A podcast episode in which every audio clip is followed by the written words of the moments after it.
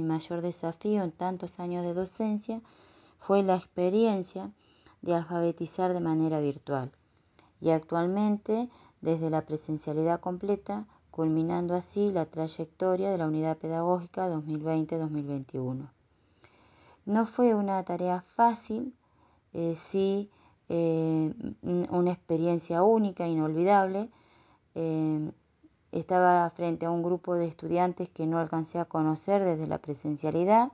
ni a diferenciar sus caritas, por lo que nos surgía era mantener un contacto permanente con ellos, este, para no perder el hilo ni la comunicación con ellos. Este,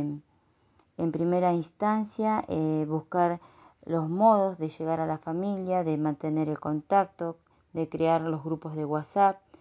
de hacer videollamadas, em, de presentar de una manera diferente la clase a partir de videos, a partir de documentos de Word, eh, a partir de PDF y también subiéndolo al Face de la escuela, eh, trabajando con los correos electrónicos de, los padres. En sí fue eh, una búsqueda permanente de alternativas, de recursos, evaluando cada situación. Así que en una primera instancia nos tuvimos que resetear buscar en internet cómo se grababan los audios, por mi parte, eh, videos, eh, subir imágenes, trabajar con Drive, eh, para no solamente para aprender y poder brindar una, mejor este, propuesta, sino también para ayudar a los padres, aquellos que no sabían realizar este, los videos con los chicos, poder darle una ayudita y que ellos puedan también este, desde la casa filmarlos, subirlos, eh, copiar archivos, abrir archivos. Este, la verdad que fue eh, una experiencia muy, muy rica. Eh, otra de las decisiones que se tomaron fue la selección de los materiales fotocopiables para que los chicos trabajaran. Era un módulo en donde no solamente habían actividades de todas las áreas, sino también eh, portadores o material para que ellos construyeran los portadores con la familia.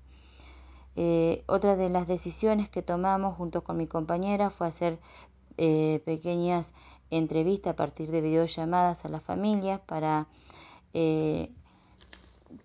en cuenta de cada familia su condición económica, sus posibilidades y dificultades que tenían para poder ayudarle a sus hijos con internet, con con la cantidad de, niños que tenían en la, en la, casa y que se estaban escolarizando al mismo tiempo, eh, la capacidad que tenían de contar con una o dos líneas telefónicas, em, el grado de alfabetización, este, bueno, desde eh, las familias que teníamos y los recursos que presentábamos, eh, empezó a construirse de a poco nuestra tarea pedagógica.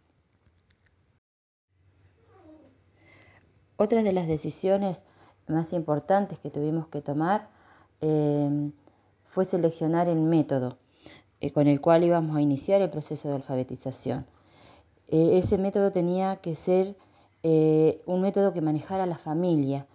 que, pudiera este, acoplarse a, las clases propuestas.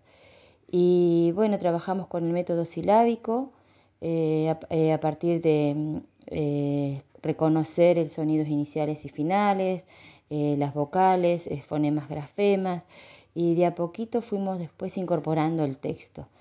De ahí surgió este, trabajar con Pape Pipo la idea de que ellos construyeran textos orales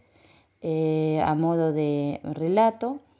eh, tenían que colocarle a una familia,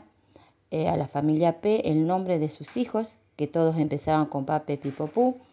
y luego eh, contar la historia a dónde esa familia se iba de paseo. Se le dieron como tres o cuatro opciones de cómo iniciar el, relato, que era una familia de zombies, o una familia de hechiceros, o una familia de vampiros, y a raíz de esos ellos iban armando la historia, que Siempre estuvo la familia presente, en el, se hizo con los trabajos de los chicos un audio cuento y ahí se puede apreciar algunas vocecitas por ahí atrás de las mamás o del papá eh, guiando un poco el, relato oral de sus hijos. Eh, fue una experiencia muy rica, a ellos les gustó mucho después verse en los cuentos. Eh, fue compartido en la página del Facebook de la escuela y se fueron enviando a cada familia por, por WhatsApp este, para que los tengan y se armó el libro en, impreso en, en la escuela. Eh, nada, eh, es una experiencia que fue marcando el, trabajo de, todos y, fue muy, muy, muy grato realizarlo con ellos. Eh, siempre en un contexto alfabetizador, siempre poniéndole las pilas que los chicos vayan animándose a ser partícipe en su proceso de alfabetización. En una propuesta alfabetizadora es muy importante la intervención del docente, en donde se evalúa o se escrudiña no solo las habilidades cognitivas, sino también las habilidades emocionales. Cómo se encuentra ese niño hoy para recibir ciertos aprendizajes, cómo se ve a sí mismo, cómo se relaciona con los demás y con el entorno físico. Es necesario partir desde ese lugar en donde el chico se encuentra seguro y tenga la confianza en sus propias capacidades, para lograr así una actitud positiva frente a las propuestas alfabetizadoras. Saldadas ya estas situaciones emocionales en donde el docente cumple distintos roles, eh, mamá, psicólogo, amigo y hasta abuela, porque es ahí en donde el niño encuentra la confianza y tiende a familiarizar la relación docente-alumno. Esto es un buen síntoma, ya que nos va dando la pauta de que estamos encaminados en una base sólida en donde comenzar el proceso de alfabetización. A partir de ahí, empezar a construir de a poquito un trabajo sistemático eh, de la reflexión desde la oralidad a la escritura. Ir trabajando mucho la relación entre fonemas y grafemas, teniendo en cuenta que hay distintas grafemas para un mismo fonema. Y desde la oralidad, permitir o favorecer un ida y vuelta entre lo oral y lo escrito, en donde el niño pueda explorar los significados de la escritura y el sentido de la misma. Eh, pueda escribir de tal o cual palabra, eh, si pega un grito, cómo lo puede expresar de manera escrita, si estás triste, cómo puede plasmar o representar esa emoción en el papel. Eh, ¿Cómo puedo hacerlo? todo aquello que yo quiera expresar, cómo lo hago, porque el sentido de la escritura cobra el sentido cuando el niño descubre cómo expresar de manera escrita las ideas, los deseos, sus emociones, entre tantas cosas que llevan a ser necesaria la escritura del texto. Que ni siquiera son textos eh, complejos, sino eh, empezar a escribir aquellas notitas tan propias del hogar, como por ejemplo, mamá, voy a la casa de la abuela, eh, vuelvo a las 3 o simplemente hacer un listado de compras. Es necesario poner en valor sus propios conocimientos sobre el lenguaje, sus modos de expresarse, ya que coexisten en el aula una variación sociolingüística propia de la edad y de las familias constitutivas. El texto escrito y la literatura en sí misma son el baluarte desde lo oral a lo escrito y no deben faltar en un proceso alfabetizador